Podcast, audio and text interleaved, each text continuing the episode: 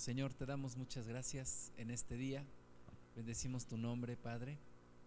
Gracias por la oportunidad que nos das de estar aquí y de tener vida, Señor, en ti. Gracias te damos en el nombre de Jesús por nuestros hermanos, Señor, que ya están aquí y nuestros hermanos que vienen en camino. Los ponemos delante de ti declaramos que sus caminos son abiertos en el nombre de Jesús, que todo estorbo es quitado y que prontamente están aquí junto con nosotros, Señor. Pedimos tu presencia, Padre. Invocamos tu presencia, Señor. Anhelamos, Padre, tu presencia en este día con nosotros. Y, amado Dios, nos preparamos para encontrarnos contigo, pidiéndote perdón, Señor, por todo pecado, pidiéndote, Padre, que nos limpies, que nos laves y que continúes tu obra en cada uno de nosotros, Señor, para que podamos ser como Cristo para que podamos ser a su imagen y a su semejanza. En tus manos, amado Dios, ponemos esta reunión, cada parte de esta reunión en este día, Espíritu Santo, te pedimos por favor que tú nos guíes en todo y que sea tu manifestación grande, maravillosa y que Señor en todo seas tú glorificado, en todo Padre seas glorificado, en todo seas glorificado Señor Jesús, en todo seas glorificado Espíritu Santo en todo, Señor, tú nuestro Dios verdadero, nuestro Dios que creó los cielos y la tierra. En el nombre de Cristo, sujetamos todo demonio, todo argumento que se levanta en contra del conocimiento de Dios y lo echamos fuera de nuestros corazones y de nuestros hermanos. Te pedimos, Señor, que nos guíes en tu palabra y que tu palabra haga el cambio, Señor, que tú quieres en cada uno de nosotros. A ti damos toda la gloria en el nombre de de Cristo Jesús. Amén. Bueno, pues vamos al libro de Lucas en el capítulo 2, en el capítulo 3, perdón. Ya hemos concluido con el capítulo 2, ahora vamos a comenzar el capítulo 3 a partir del versículo 1. Y Está a punto de comenzar aquí en Lucas 3 el ministerio de Juan, primeramente, seguido después el ministerio de nuestro Señor Jesús, pero primeramente comienza ya en Lucas 3 el ministerio de Juan el Bautista. Se hace público el ministerio de Juan, se hace mm, patente a toda la, la comunidad, principalmente allí en, alrededor del, Jordán y posteriormente nuestro Señor Jesús. Eh, Lucas 3.1 dice, en el año decimoquinto del imperio de Tiberio César, siendo gobernador de Judea Poncio Pilato y Herodes tetrarca de Galilea, y su hermano Felipe tetrarca de Ituria y de la provincia de Traconite, y Lisanias, tetrarca de Abilinia, y siendo sumos sacerdotes Anás y Caifás, vino palabra de Dios a Juan, hijo de Zacarías, en el desierto. Entonces está por iniciar el ministerio, como decía hace un momento, de Juan el Bautista, está por, por comenzar. Y nos sitúa la palabra de Dios nos ubica en el tiempo, en la historia, nos habla primeramente de que era el año decimoquinto del imperio de Tiberio César. El, como tal, ya como, como emperador romano, era el segundo de los emperadores romanos, Tiberio César, y el año que nos refiere Lucas debió de haber sido por ahí del año 26 después de Cristo por ahí del año 26 después de Cristo, nos dice que gobernaba en el imperio romano Tiberio César y que teníamos como gobernador de Judea a Poncio Pilato. Nos dice también que Herodes era tetrarca de Galilea y su hermano Felipe tetrarca de Ituria. Entonces nos habla ya de primer hombre, nos habla de Tiberio César, segundo de Poncio Pilato, tercero de Herodes, eh, cuarto de Felipe, su hermano, quinto eh, de Lisanias, también tetrarca de la región de Abilinia. cinco gobernantes, cinco actores políticos que nos sitúan en la, en la historia eh, de, este, de este pasaje en donde Juan el Bautista está por comenzar su ministerio. Y vamos a hablar un poquito acerca de estos, estos actores políticos, primeramente de, de Herodes. El Herodes que aquí se nos menciona es el hijo de Herodes el Grande. Eh, recordamos que cuando nuestro Señor Jesucristo es, es anunciado su, su nacimiento, eh, nos menciona también este llamado rey, rey eh, Herodes. Sin embargo, debemos de ubicar que hay Herodes el Grande, es el padre, que después tuvo sus, hijos y algunos de ellos llegaron a ser gobernantes también. Este Herodes que nos habla aquí en Lucas 3 es Herodes Antipas. Este Herodes Antipas fue hijo, uno de los hijos de Herodes el Grande. Herodes el Grande fue rey. Sin embargo, cuando muere Herodes el Grande, divide su reino en varias partes. A su hijo Antipas le toca gobernar la parte de, de Galilea. Tetrarca quiere decir un título abajo de rey, es decir, Herodes, este Herodes Antipas no era rey, sino era un tetrarca. Y es como les decía, hijo de Herodes el Grande, comparte lo que era el reino de, de Herodes el Grande, se subdividió entre lo que era Antipas, Arquelao, que era hermano también de Herodes Antipas, y Felipe. Entonces, este reino se divide entre ellos, entre ellos tres, y este Herodes Antipas fue el que se encargó de encarcelar y posteriormente matar a Juan el Bautista. Vamos a, verlo sin perder aquí en, en Lucas 3, vamos a ver en Lucas 23, vamos a ver un poquito de, las características y, de lo que tiene que ver este Herodes con la vida de nuestro Señor Jesús. Eh, dice Lucas 23, 6. Para este tiempo ya había mandado a matar a Juan el Bautista. Recuerden ustedes que este Herodes había, se había casado con la hermana de su, eh, eh, perdón, con la esposa de su hermano, con Herodías. Y Juan el Bautista le había dicho que no le era lícito haber tomado la mujer de su hermano. Entonces Herodes lo encarcela, lo mete a la cárcel y luego en el cumpleaños de Herodes dice la Biblia que danza la hija de Herodías y entonces eh, Herodes es seducido de tal manera que le dice pídeme lo que quieras y te lo daré y aún si quisieras la mitad de mi reino yo te lo daré. La mujer le dice quiero la, la cabeza de Juan el Bautista en una charola de plata. Y entonces lo mata, Herodes lo mata y tiene también Herodes Antipas una participación importante durante la crucifixión de nuestro Señor Jesús. En Lucas 23, versículo 6, dice, entonces Pilato, oyendo decir Galilea, preguntó si el hombre era Galileo. Y al saber que era de la jurisdicción de Herodes, le remitió a Herodes, que en aquellos días también estaba en Jerusalén.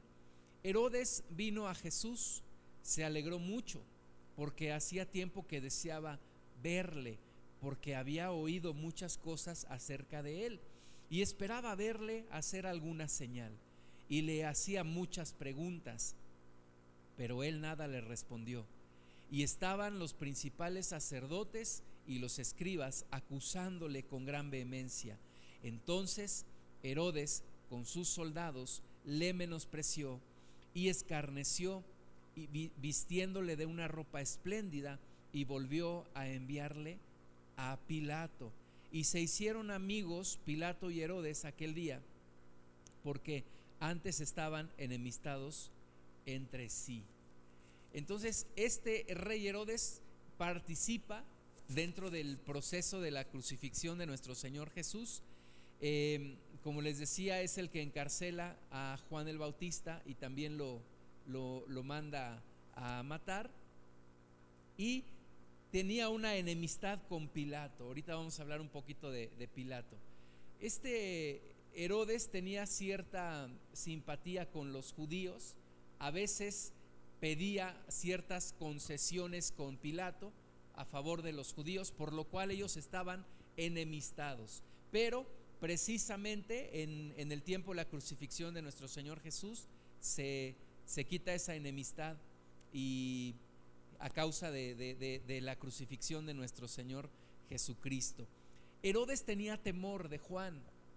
Dicen eh, los historiadores, principalmente el historiador Josefo, historiador judío, dice que una de las razones por las cuales Herodes encarcela a Juan es porque tenía miedo de que Juan levantara al pueblo en una rebelión en contra de su reinado, en contra de, su gobierno.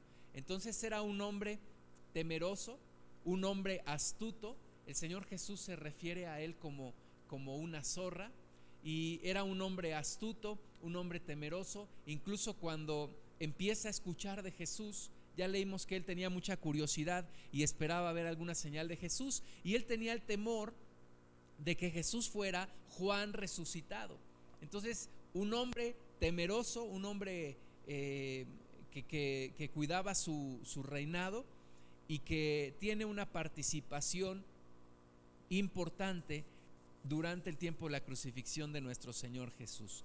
Después nos habla también, regresando a Lucas 3, nos habla de Poncio Pilato. Mientras que Herodes era tetrarca de Galilea, Poncio Pilato era gobernador de Judea.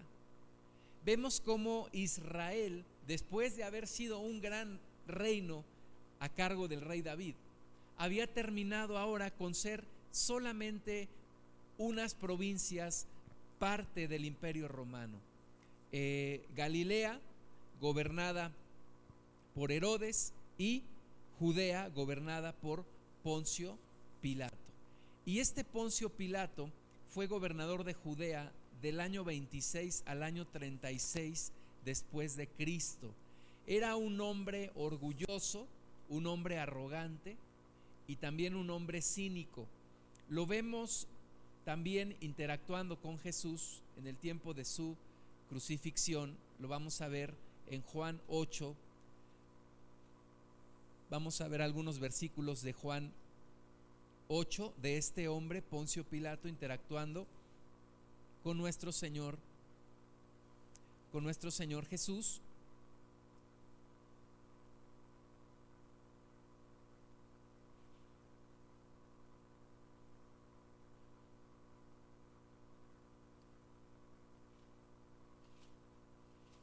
Perdón, no es Juan 8, es Juan 18.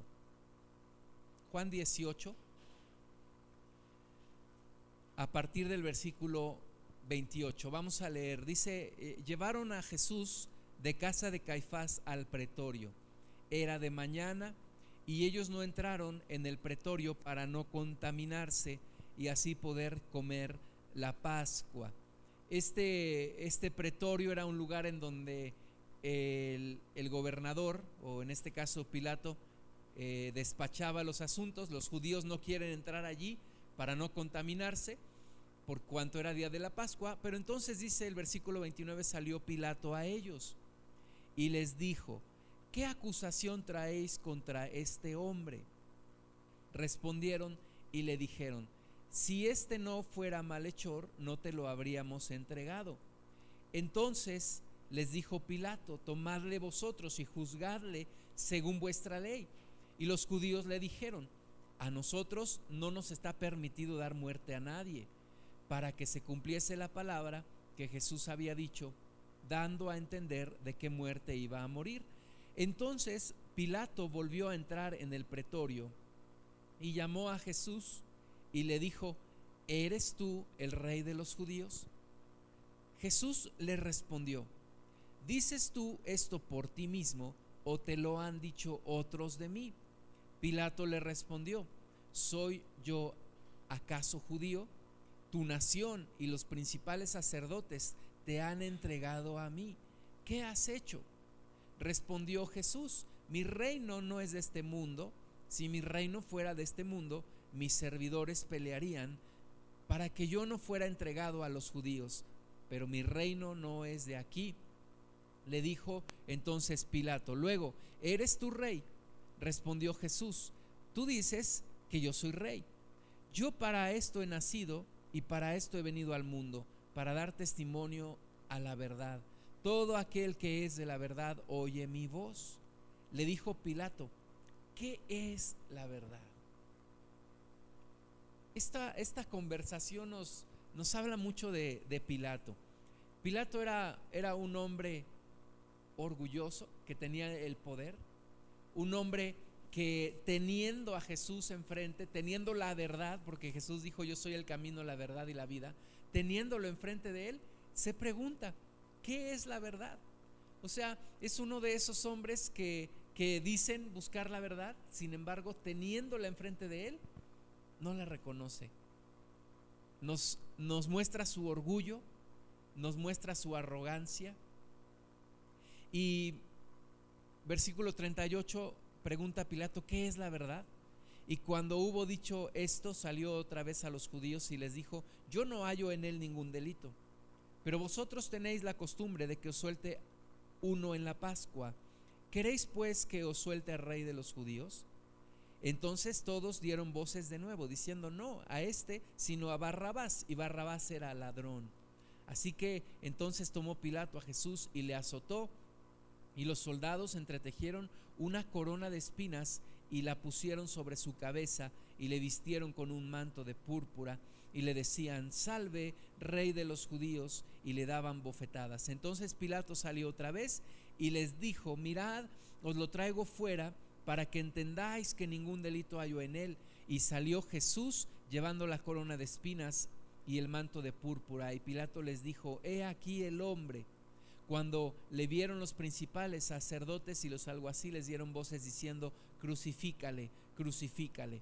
Pilato les dijo, tomarle vosotros y crucificarle, porque yo no hallo delito en él. Recordamos ese famoso pasaje en donde Pilato se lava las manos y dice, yo soy libre de la sangre de este hombre. Y vemos en este hombre eh, una debilidad. No, no fue lo suficientemente valiente como para detener la crucifixión de Jesús. Vemos un hombre débil, un hombre de pobre juicio, porque supuestamente pasó a Jesús por un juicio, pero fue una, una cuestión muy superficial en donde finalmente se dejó manipular por la gente. Entonces vemos la decadencia también en el aspecto eh, político y la situación que vivía Israel en ese tiempo. En hombres como Herodes, como Pilato.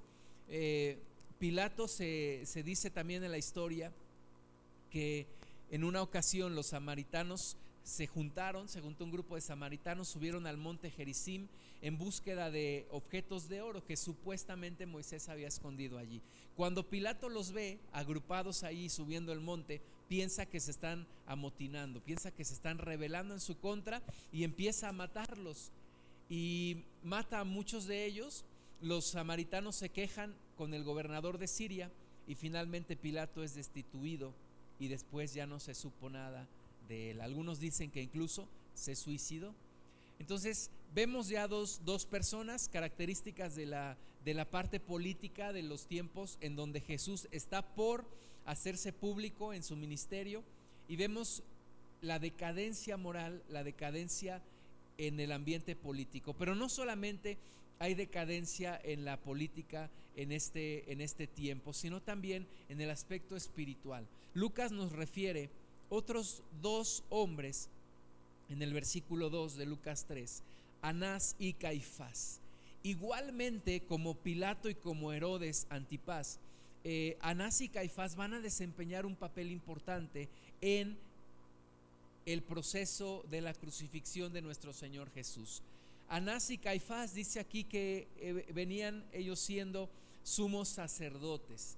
No es verdaderamente, no es realmente que que los dos eran sumos sacerdotes en, estricta razón, sino que como en algunos países se acostumbra decir, por ejemplo, algunos pudieran decir hoy en día el presidente Calderón. El, presidente Calderón pues ya no es presidente, ahora es otra persona, pero en ese, en ese periodo de transición se pensaba que Anás era, había sido él el sumo sacerdote antes que Caifás. Sin embargo, Anás continuaba con una influencia muy importante en el, sistema religioso y en la vida del pueblo judío.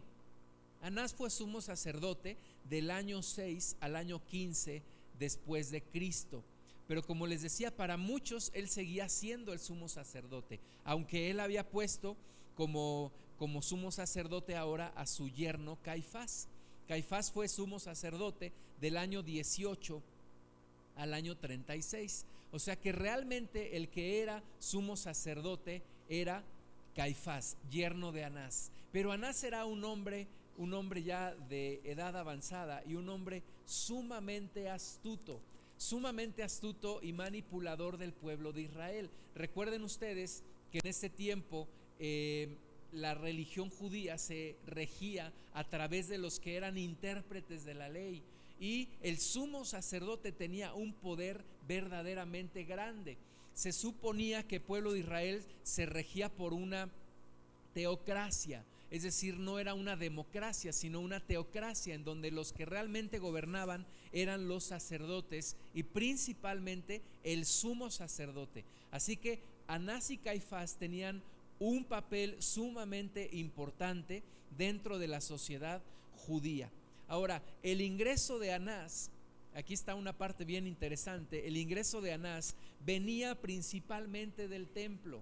Él ya no era el sumo sacerdote, sin embargo, controlaba una buena parte del ingreso del templo. ¿Cómo? Principalmente a, partir de dos situaciones. Una, la venta de animales que eran ofrecidos en sacrificio.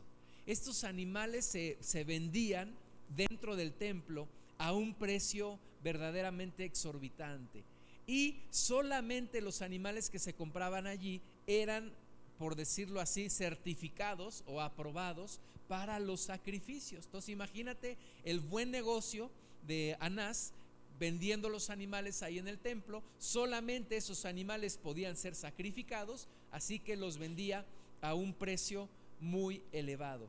Y la segunda parte de su negocio venía de las comisiones que recibía por el cambio de moneda extranjera a moneda judía. El, impuesto del templo se tenía que pagar en moneda judía. Así que venían los judíos, hacían el cambio de la moneda extranjera a la moneda judía para poder pagar sus impuestos en el templo. Era tal el negocio de, Anás que se le conocía a este negocio como el bazar de Anás. Imagínate, vendiendo animales y vendiendo eh, o, cargando las comisiones para hacer el cambio de moneda extranjera a moneda judía. Ahora, Anás y Caifás tenían algo en contra de Jesús. Entre tantas cosas, una era la que, la que hacía también mella en sus corazones, que era que Jesús se había metido al templo precisamente a juzgar lo que ellos hacían y el negocio que ellos tenían allí. Vamos a ver en Lucas, perdón, en Juan 2. Juan 2, 13. Dice que estaba cerca la Pascua de los judíos y subió Jesús a Jerusalén. Era, era un tiempo de, de fiesta, de una de las fiestas que Dios había instituido, la fiesta de la Pascua. E imagínate todo eso, ¿no? E, e, era una de las fiestas en donde todos los judíos tenían que ir a Jerusalén. Entonces entra allí Jesús y, encuentra, dice el versículo 14, eh, allá en el templo a los que vendían bueyes, ovejas y palomas y a los cambistas allí sentados. O sea, era, imagínate el mercado Sonora allí, ¿no? Animales, eh, palomas, bueyes, ovejas. ¿Y quién tenía la ganancia de todo esto? Pues Anás y Caifás. Entonces Jesús entra y ve todo esto y dice que haciendo un azote de cuerdas, echó fuera del templo a todos y las ovejas y los bueyes y esparció las monedas de los cambistas y volcó las mesas. Y dijo a los que vendían palomas, quitad de aquí esto y no hagáis de la casa de mi padre casa de mercado. Era un mercado, era todo un negocio. Y, y Dios algo que repudia es que se haga negocio con la fe, que se haga negocio con sus cosas, que se haga negocio con lo que es santo, que se haga negocio con lo que es dado de gracia. Y Jesús entrando allí, dice la palabra también en, otro, en otro pasaje paralelo, que los discípulos se acordaron de, más bien aquí mismo dice en el versículo 17, se acordaron los discípulos de aquel texto que dice, el celo de tu casa me consume. Lo pueden leer también, este, este pasaje está también en Mateo 21 del 12 al 13. En Mateo 21 del 12 al 13 Jesús dice, ustedes han hecho de la casa de oración una cueva de ladrones. Era verdaderamente un negocio, un gran negocio que representaba esto para la vida de Anás y de Caifás tenían no solamente una, un gran control e influencia del pueblo de Israel, sino también tenían un gran negocio. Era una cuestión en donde ellos se habían buscado beneficiar personalmente de lo que de lo que Dios había instituido no como un negocio, sino como una cuestión en donde ellos tenían que guiar al pueblo, tenían que impartir la ley, tenían que ser jueces delante del pueblo, pero ellos ya lo habían tomado como un beneficio propio. Regresemos a Lucas 3. Tenemos entonces a Pilato y a Herodes en la parte política y en la parte religiosa tenemos a, a Caifás y a Anás, sumos sacerdotes, ejerciendo el control, ejerciendo la influencia sobre el pueblo de Israel. Y era un, un tiempo verdaderamente oscuro en, en medio de lo que vivía el pueblo de Israel. Un tiempo de oscuridad espiritual, un tiempo de, de religiosidad en donde ya se traficaba con la fe, en donde se beneficiaban los sacerdotes, en donde se había reducido el tema de la, de la fe en Dios a una simple sistema de rituales y de reglas y de, y de ritos que tenían que cumplir y en donde ya no se miraba a lo que era el interior de la persona, sino que simplemente miraban lo que tenían que hacer, los ritos que tenían que hacer, los sacrificios y en donde incluso la salvación se pensaba que se lograba con el cumplimiento absoluto de la ley, lo cual era absolutamente imposible. Nadie podía cumplir con la ley. Se vivía un tiempo de hipocresía religiosa. Por eso el Mesías es enviado primeramente no a los gentiles, sino a los judíos. Los judíos tenían necesidad del Mesías, tenían necesidad de arrepentimiento. ¿Por qué? Porque estaban viviendo en una hipocresía religiosa. Cuidado, hermanos, porque lo mismo nos puede pasar a nosotros. Si nos descuidamos, podemos hacer de nuestra fe una religión y de vivir una relación con nuestro Dios, podemos caer en una simple hipocresía. Había idolatría, había religiosidad, había iniquidad en medio del pueblo de Israel. No eran verdaderamente el pueblo que Dios había llamado a ser un pueblo santo, un pueblo que se acercara a nuestro Dios, sino habían caído ya en una religiosidad y en una serie de cuestiones en donde el mismo Jesús dijo, se cumple la palabra escrita por el profeta, en donde dice, este pueblo solamente de labios me honra, pero su corazón está alejado de mí. Eran los pueblos, era la situación que vivía el pueblo de Israel en estos momentos en donde Juan el Bautista está por hacer su aparición. De los hombres que nos menciona Lucas, hemos visto la vida de cuatro de ellos y una vida completamente apartada de Dios, aún de los religiosos, aún del sumo sacerdote que se suponía era aquel que debía de impartir la ley y que debía de ser eh, una persona que dirigiera al pueblo de Dios. Lucas 3.2 entonces dice, siendo sumos sacerdotes, Anás y Caifás, que, que también tengo que mencionar que ellos también participaron activamente en la decisión de crucificar a nuestro Señor Jesús. Quisiera que leyéramos en Mateo 23, Mateo 23, a partir del versículo 1. Esto era lo que vivía Israel. Esto era lo que se había convertido todo el sistema espiritual, todo el sistema de la, de la ley. En esto se había convertido, en una serie de ritos, de reglas, de personas en una jerarquía religiosa que ejercían poder sobre el pueblo de Israel.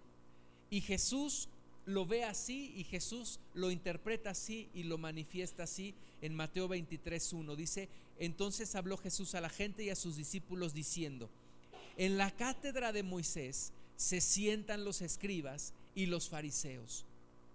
Así que todo lo que os digan que guardéis, guardadlo y hacedlo.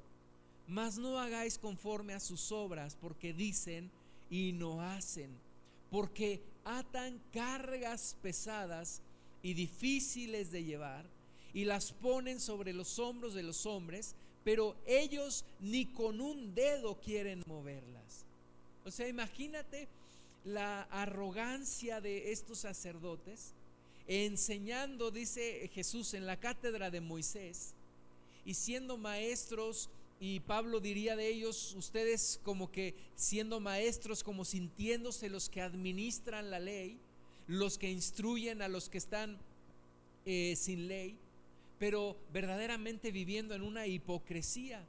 Porque dice Jesús, aunque saben y aunque enseñan lo correcto, pero ellos no lo siguen, no hagan conforme a lo que ellos hacen, porque ellos ponen cargas pesadas y difíciles de llevar, pero ellos ni siquiera mueven un dedo para moverlas. Versículo 5, antes hacen todas sus obras para ser vistos por los hombres, pues ensanchan sus filacterias y extienden los flecos de sus mantos y aman los primeros asientos en las cenas y las primeras sillas en las sinagogas, buscando que todo el mundo los vea. Llegaban a las reuniones, se sentaban en sus grandes sillas, extendían sus, sus grandes eh, túnicas, eh, sus, eh, los extremos de sus vestidos, ¿verdad? En donde tenían esos hilitos ahí de color azul que recordaban la santidad que debían de tener a Dios. Bueno, todo eso había perdido un significado interior y ya solamente era una práctica religiosa. Llegaban, se sentaban, les gustaba que les dijeran, dice el versículo 7, que les dijeran rabí, rabí, que los vieran, que los saludaran, les gustaba el poder, les gustaba manipular a la gente. Ahora, nosotros no estamos exentos de esto, hermanos. ¿Dónde se pierde todo esto? ¿Dónde se pierde una cuestión en donde eh, la gracia de Dios deja de ser la gracia de Dios para convertirse en una serie de jerarquía y de manipulaciones? Primeramente, en un pueblo ignorante. Un pueblo ignorante. El Señor dice que el pueblo de Dios se perdió porque le faltó conocimiento. Y un pueblo ignorante es es el ambiente idóneo para aquellos que buscan manipular, para aquellos que buscan una jerarquía. Un pueblo desconocedor de la palabra de Dios. Este pueblo de Israel, yo entiendo que era un pueblo desconocedor de la palabra de Dios, que vivía dependiendo de lo que los sacerdotes les interpretaran y les dijeran.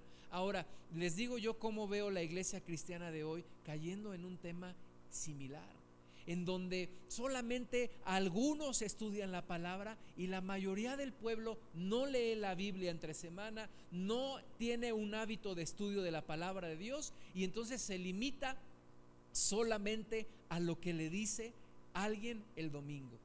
¿Y qué estamos creando? Un ambiente idóneo para que de nuevo se vuelvan a crear jerarquías. Y ya vemos una gran cantidad de personas llenas de orgullo, llenas de soberbia, que les gustan que les digan profetas o apóstol o pastor o maestro.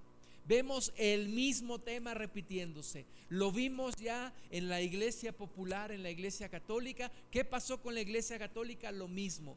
Una serie de jerarcas, de personas que controlan al pueblo. Y desafortunadamente se está repitiendo dentro de la iglesia cristiana. Tenemos que romper con este patrón. No es el reino de Dios un reino en donde se hagan jerarcas, maestros, rabís y donde unos se aprovechan y manipulan a otros. No, dice el versículo 8 de, de Mateo 23, pero vosotros no queráis que os llamen rabí, porque uno es vuestro maestro, el Cristo, y todos vosotros sois hermanos. Todos ustedes son hermanos.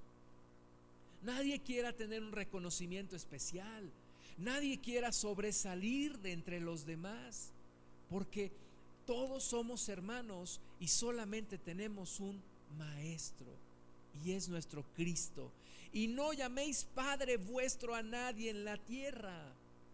¿Te suena esto? Tú y yo solíamos llamar a, alguno Padre. Decían, oye Padre, oiga Padre. No dice Jesús, a nadie llaméis Padre, porque uno es vuestro Padre, el que está en los cielos. Ni seáis llamados maestros, porque uno es vuestro Maestro, el Cristo, el que es el mayor de vosotros, sea vuestro siervo. Y entonces empieza a describir Jesús a los sacerdotes de aquel tiempo. Versículo 13, mas hay de vosotros escribas y fariseos hipócritas porque cerráis el reino de los cielos delante de los hombres, pues ni entráis vosotros ni dejáis entrar a los que están entrando. Hay de vosotros, escribas y fariseos hipócritas, porque devoráis las casas de las viudas y como pretexto hacéis largas oraciones, por esto recibiréis mayor condenación. Ahí están estos sacerdotes entrando en las casas de las viudas, principalmente de las viudas jóvenes, por supuesto y con el pretexto de hacer largas oraciones, ahí están buscando otra cosa.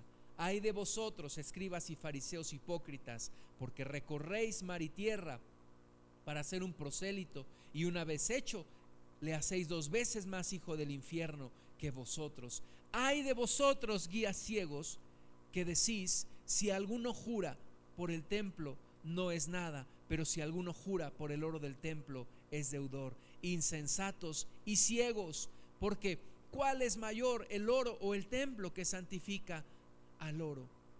Y sigue ahí nuestro Señor Jesús, me salto al versículo 23, hay de vosotros escribas y fariseos hipócritas, porque diezmáis la menta y el eneldo y el comino, y dejáis lo más importante de la ley, la justicia, la misericordia y la fe. Esto era necesario hacer sin dejar de hacer aquello. Guías ciegos que coláis el mosquito y tragáis el camello.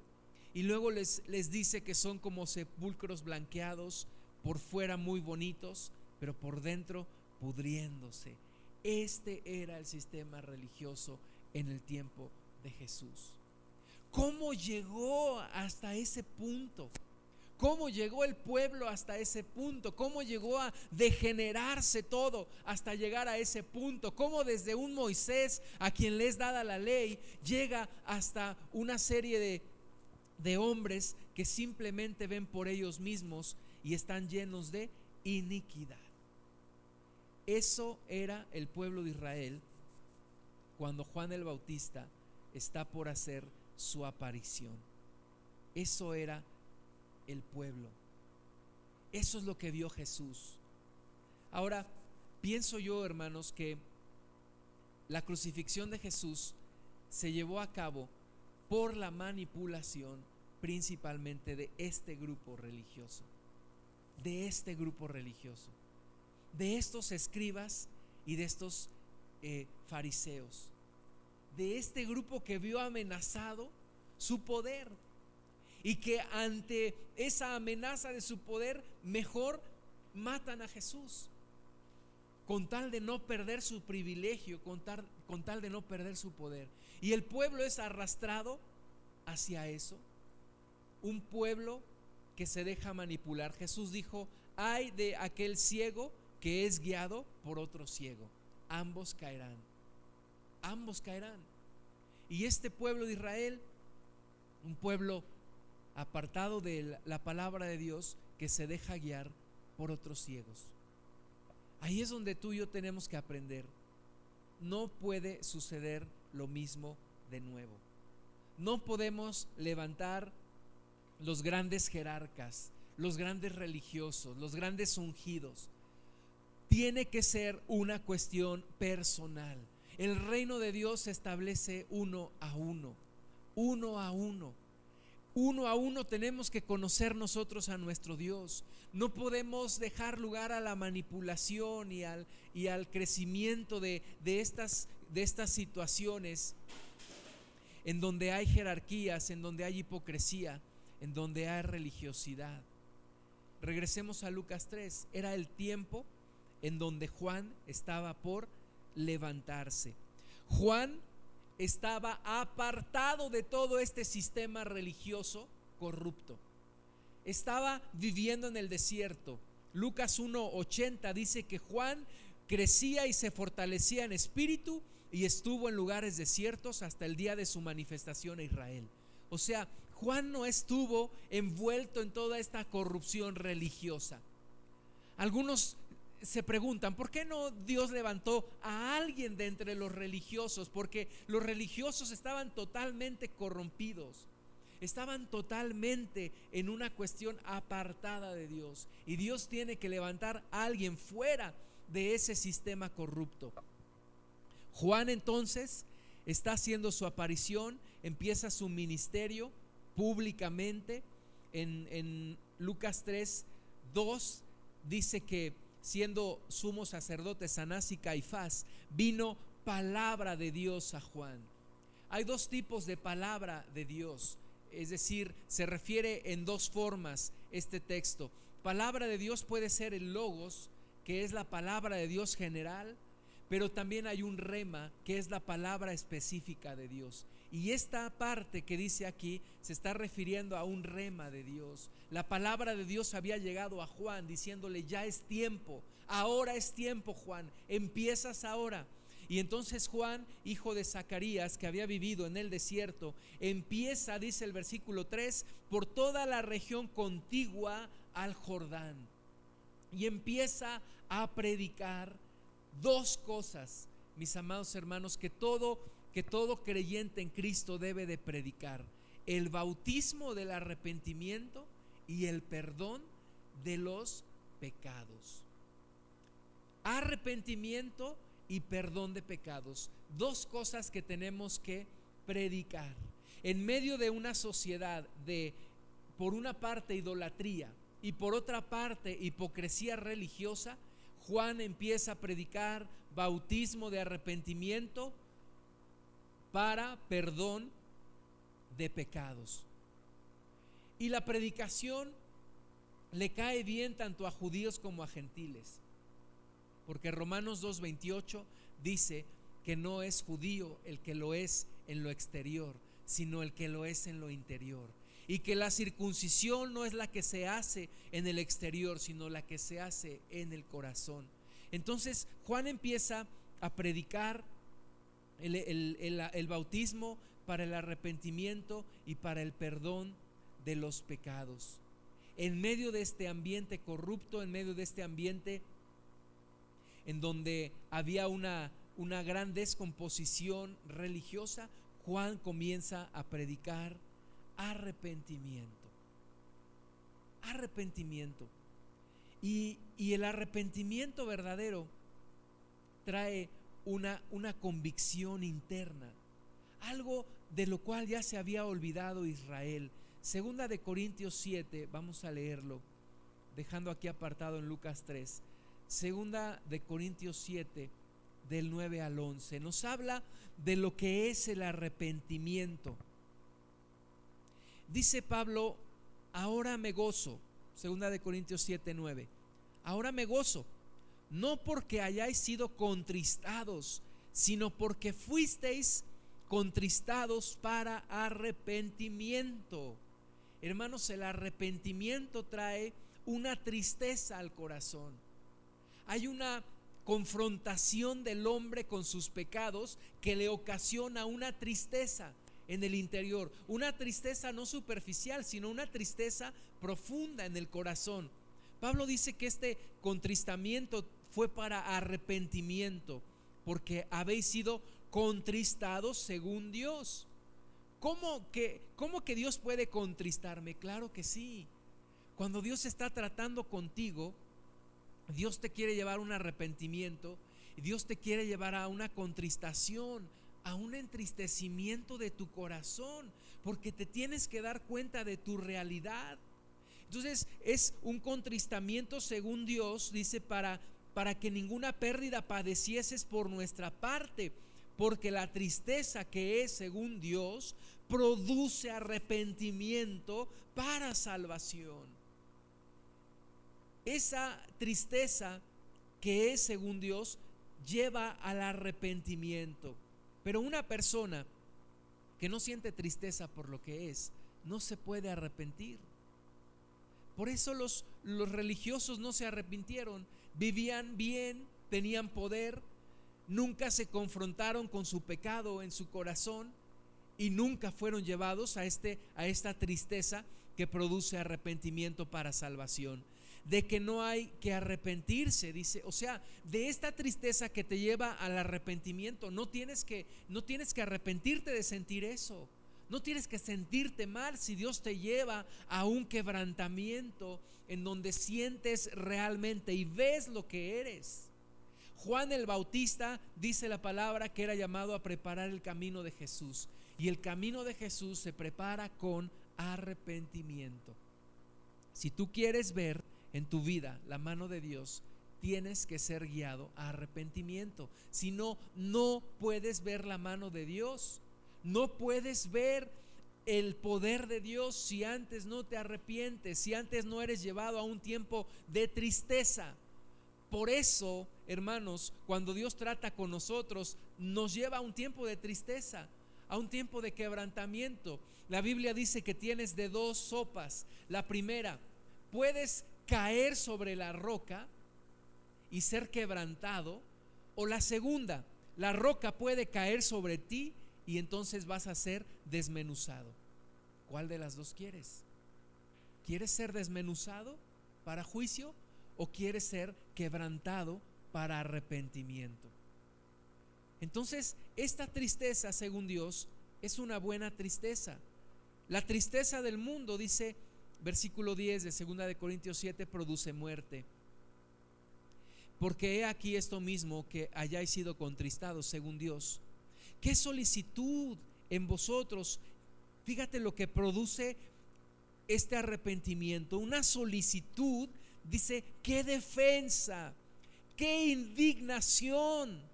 Hay indignación cuando te arrepientes de decir, ¿cómo es posible que yo sea esto? ¿Cómo es posible? Me indigno de lo que soy. O sea, no puedo no puedo seguir siendo lo que soy. Hay una indignación ante el pecado que, que tú tienes. Dice, qué temor, qué ardiente afecto, qué celo, qué vindicación. En todos habéis mostrado limpios en el asunto. Esto produce el arrepentimiento. Y esto era lo que Juan el Bautista predicaba. Regresemos a Lucas 3. Juan el Bautista predicaba el bautismo del arrepentimiento. No en sí el rito traía el arrepentimiento, sino que la predicación de Juan hacía que las personas movidas por el Espíritu Santo tuvieran la convicción para arrepentirse, porque aquel que trae la convicción para arrepentimiento es el Espíritu Santo. Por eso dice la palabra, si oyeres hoy su voz, no endurezcas tu corazón, porque te está guiando para arrepentimiento. Yo puedo tener dos actitudes. Yo puedo decir, no, yo me cierro a lo que Dios quiera de mí. Yo soy perfecto, yo no tengo problemas, yo voy a seguir mi camino y entonces me endurezco y ¿qué va a venir sobre mí? Va a venir un juicio. Pero si yo abro mi corazón, me dejo guiar al arrepentimiento, abro mis ojos para ver lo que realmente soy y me dejo ser contristado y le pido perdón a Dios y me arrepiento, entonces voy camino a la salvación. Voy camino a la salvación, porque el arrepentimiento me lleva al perdón de pecados, como dice Lucas 3:3. Es lo que Juan predicaba, arrepentimiento para perdón de pecados. Y entonces viene el Mesías. Entonces viene el Mesías. Entonces viene la salvación de Jesús cuando ya hay arrepentimiento, cuando ya hay perdón de pecados. Está preparado el camino para nuestro Señor Jesús. Jeremías 31, Jeremías 31, 33.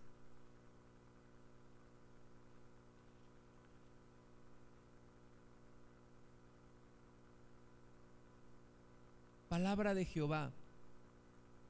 Dice, pero este es el pacto que haré con la casa de Israel después de aquellos días, dice Jehová.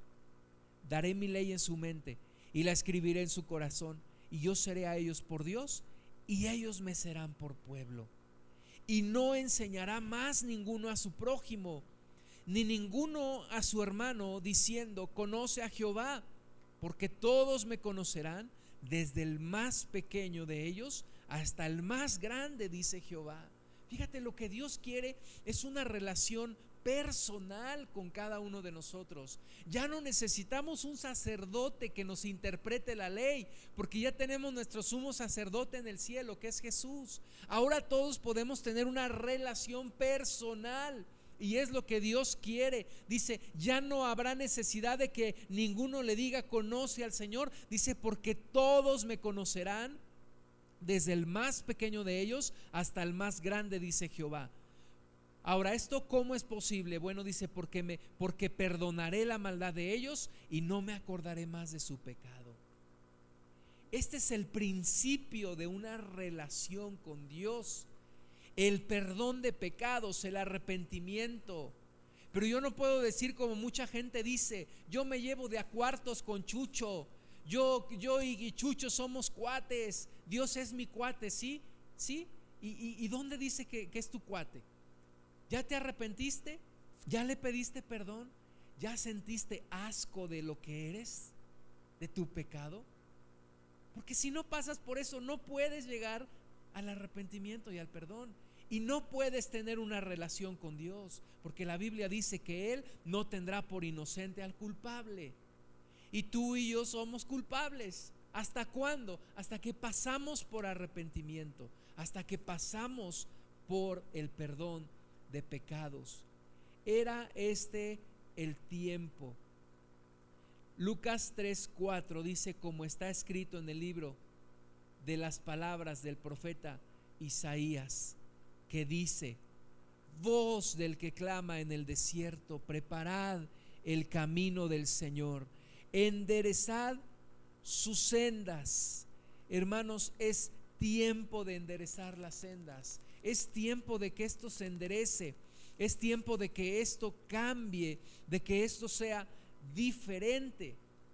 Ya no quiere Dios un pueblo que de labios le honra, como está en Mateo 15, 8.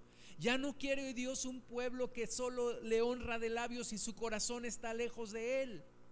Porque si no, tú le puedes enseñar alabanzas hasta un perico. Te puedes traer un loro aquí, le enseña las alabanzas y las canta y las canta y las canta, pero Dios ya no quiere eso. Es tiempo de enderezar, dice el Señor, voz del que clama en el desierto, preparad el camino del Señor, enderezad sus sendas. Todo valle se rellenará y se bajará todo monte y collado. Los caminos torcidos serán enderezados y los caminos ásperos allanados. Y verá toda carne la salvación de Dios. ¿Cómo puede ver toda carne la salvación de Dios cuando somos guiados al arrepentimiento para perdón de pecados?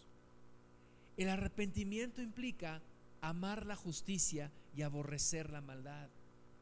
Amar la justicia y aborrecer la maldad. Implica amor a Dios, pero también implica temor de Dios. Tiene que haber un equilibrio entre mi amor a Dios y el temor que yo tengo a Dios que me hace no pecar. Un equilibrio entre el amor que yo tengo a la justicia y el odio que yo tengo por la iniquidad. tengo que odiar el pecado, tengo que odiar la pornografía, tengo que odiar la mentira, odiar el fraude, odiar la idolatría y amar la justicia de Dios. A eso fue llamado Juan, a predicar esto, el arrepentimiento para el perdón de los pecados. Y qué hermoso el perdón de los pecados cuando nos arrepentimos. El Salmo 103 en el versículo 12 dice, cuanto está lejos el oriente del occidente, hizo alejar de nosotros nuestras rebeliones. Qué hermoso, hermanos, cuando pasamos por el arrepentimiento. Qué hermoso cuando Dios ya aleja nuestro pecado, dice, como el oriente del occidente, así, opuestos completamente, nos hace alejar de nuestro pecado. Pero qué desgracia cuando esto lo convertimos en una simple hipocresía religiosa, en donde ya sabemos lo que tenemos que hacer, cómo nos tenemos que comportar, cómo nos tenemos que comportar delante de los hermanos, porque tenemos más miedo de los hermanos que de Dios. Pero Dios nos está viendo y Dios lo que quiere es un arrepentimiento que viene desde adentro, desde el corazón. El cumplimiento de la palabra profética en el libro de Isaías a través de Juan es una de las señales más importantes de la venida del Mesías, que está a unos versículos de aparecer aquí en Lucas. Vayamos a Isaías 40.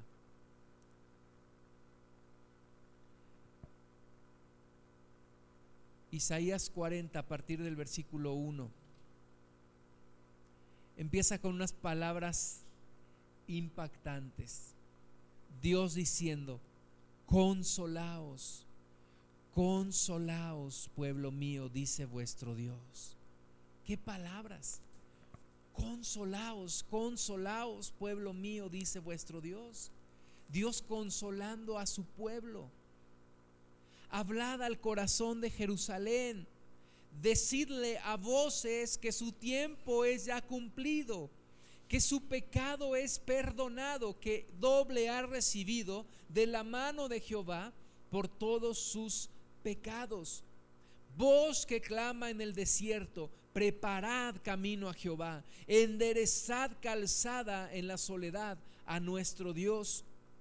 Todo valle sea alzado y bájese todo monte y collado, y lo torcido se enderece, y lo áspero se allane, y se manifestará la gloria de Jehová, y toda carne juntamente la verá, porque la boca de Jehová ha hablado. Esto es lo que Juan es enviado a hacer, preparar el camino a Jesús. Dice la palabra que la gloria de Jehová se ha de manifestar. Hermanos, Padre, Hijo y Espíritu Santo son Jehová. Los tres son Jehová. Es un solo Dios. Los tres son Jehová. Jesús está por manifestarse. La gloria de Jesús está por manifestarse. Por eso dice Isaías que la gloria de Jehová está por venir y toda carne, toda carne la verá. ¿Y cuál es la gran tragedia de lo que de lo que sucedió cuando vieron a Jesús que como dice Jesús viendo la luz, prefirieron las tinieblas. Y por eso hay juicio en los que no creen. Pero Juan el Bautista es enviado, regresando a Lucas 3, a predicar el bautismo del arrepentimiento para el perdón de los pecados. Dios no va a perdonar mi pecado si yo antes no me arrepiento. Y arrepentimiento quiere decir pedirle perdón a Dios, pero también cambiar de vida, cambiar de decisión. Un cambio total en mi vida. Si yo voy hacia un lugar, yo me arrepiento y voy completamente en sentido contrario. Dios no me va a perdonar si yo no le pido perdón. Por eso hay que, hay que seguir predicando el arrepentimiento para el perdón de pecados. Esto es algo que no debemos dejar de predicar.